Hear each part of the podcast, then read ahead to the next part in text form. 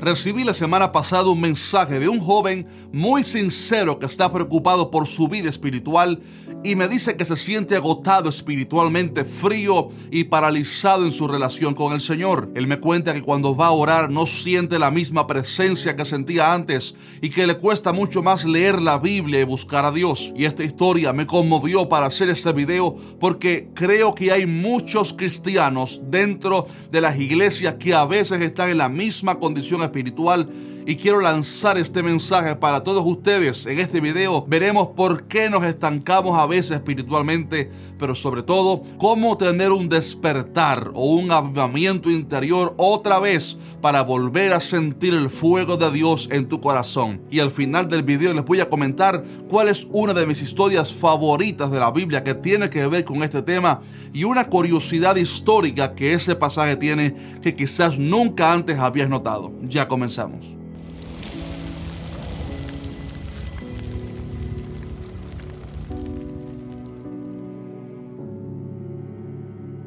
Si es primera vez que miras uno de nuestros videos, mi nombre es Asier Rodríguez y aquí en que dice la Biblia subimos videos como este para ayudarte en tu vida espiritual y responder a todas las preguntas que tengas acerca de Dios y su palabra. Así que te quiero sugerir que te suscribas ahora mismo al canal y que actives la campana de notificaciones para que seas el primero en ser avisado cada vez que publicamos un video. La sequía espiritual es una de las experiencias más tristes en la cual la persona deja de oír la voz de Dios por algún tiempo y se siente vacía por dentro. Cantar de los Cantares es uno de los libros preciosos de la Biblia que ilustra nuestra comunión con Jesús como una esposa y un esposo. Y en el capítulo 5 vemos el clamor de la doncella que está sedienta de su esposo y clama así, si halláis a mi amado, háganle saber que estoy enferma de amor. Creo que este pasaje refleja muy bien el clamor que a veces nuestro espíritu hace, el clamor de sentir lejano al Señor y experimentar ese vacío que produce el estar lejos de Él. En la Biblia tenemos distintos casos de personas que sintieron sequía espiritual. Y al analizar en la Biblia las razones por las cuales esta sequía se pudiera dar, me vienen a la mente al menos dos motivos principales, aunque pudieran haber más. Primeramente está el factor del pecado cuando le hemos fallado a Dios y no nos hemos arrepentido de ese pecado, eso contrista al Espíritu Santo y crea un cielo de bronce que entorpece nuestra relación con el Señor.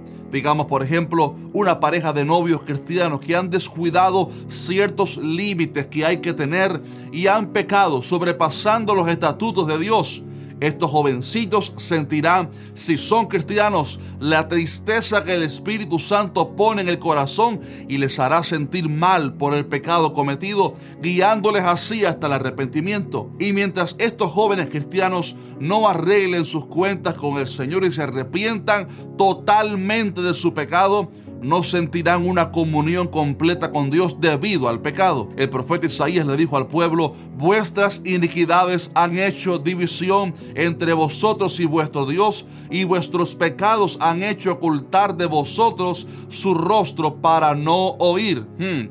También el Salmo 25 dice que la comunión íntima de Jehová es con los que le temen y a ellos hará conocer su pacto. Cuando algo anda mal en nuestra vida espiritual, sentiremos primero tristeza, una tristeza que el apóstol Pablo dijo que el Espíritu Santo pone en nuestros corazones para conducirnos así al arrepentimiento, la disciplina del Señor.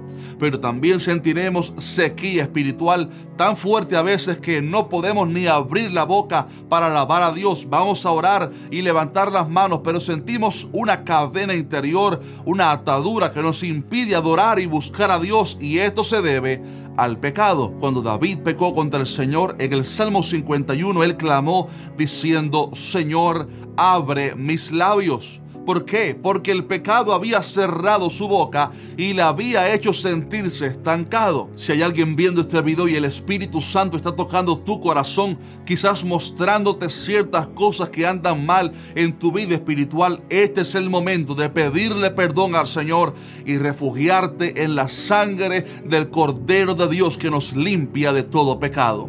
El apóstol Juan dijo, hijitos míos, estas cosas os escribo para que no pequéis pero si alguno hubiere pecado, abogado tenemos para con el Padre a Jesucristo el justo. Así que si te sientes lejos de Dios hoy y sabes que estás en caminos que no le agradan a Él, hoy es el momento de restaurarte con el Señor.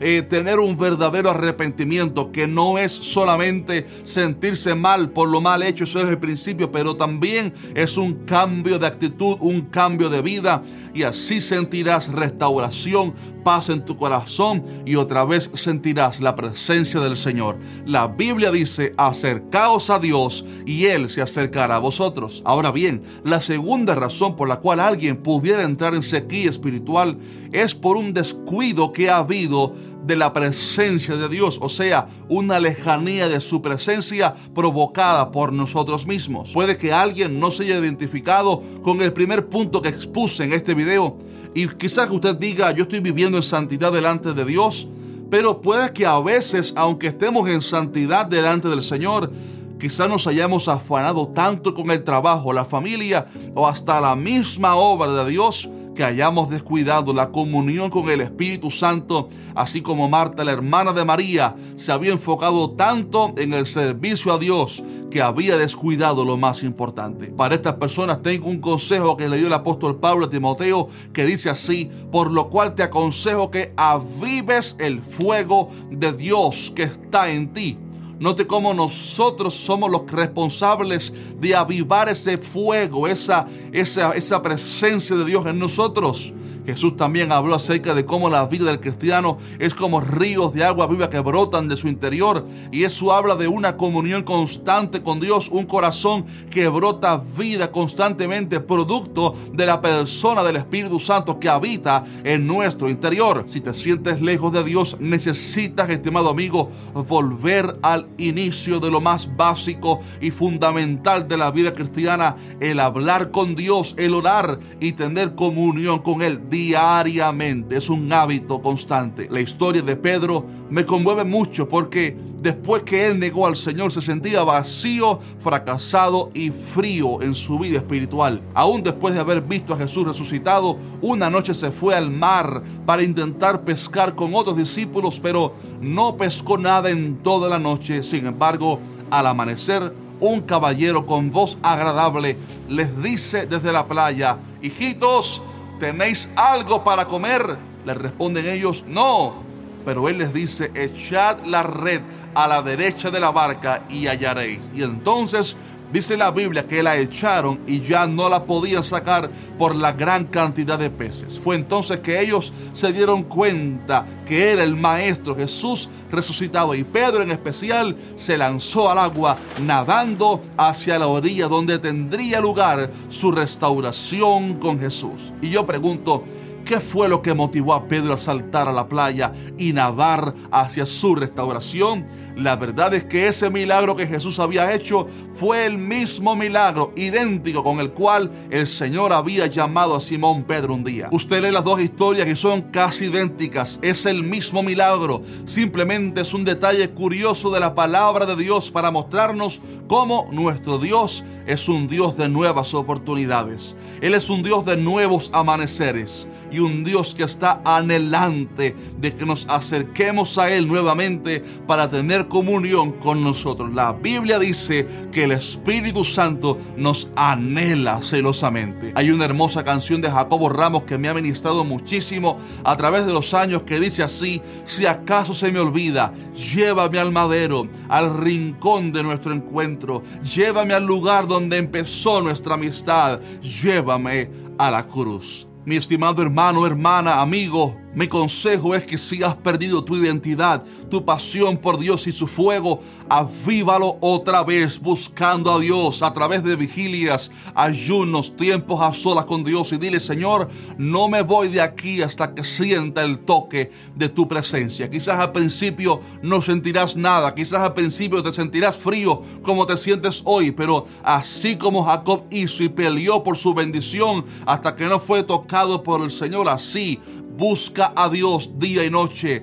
Prepárate para buscarlo. Comienza a hacer nuevos planes de comunicación, de comunión con el, con el Señor, con tu Padre Celestial a través de Cristo, que es el mediador. Traza metas de oración y te aseguro que si buscas a Dios de todo tu corazón constantemente, lo vas a encontrar. Oro por ti para que el Señor te restaure, te levante, te dé nueva fuerza para que puedas cumplir el llamado que tienes por delante. Él te está esperando en el mismo lugar. Él te está esperando en el mismo jardín que lo abandonaste. Él está sentado en el mismo lugar esperando que vengamos y nos sentemos a la mesa para escuchar su dulce voz. El Señor, estimado hermano, te anhela. Él desea tener comunión contigo. Él desea que nos acerquemos. Él desea hablarnos a nuestro corazón y que sintamos su dulce paz, su dulce presencia, su compañía, porque no hay nada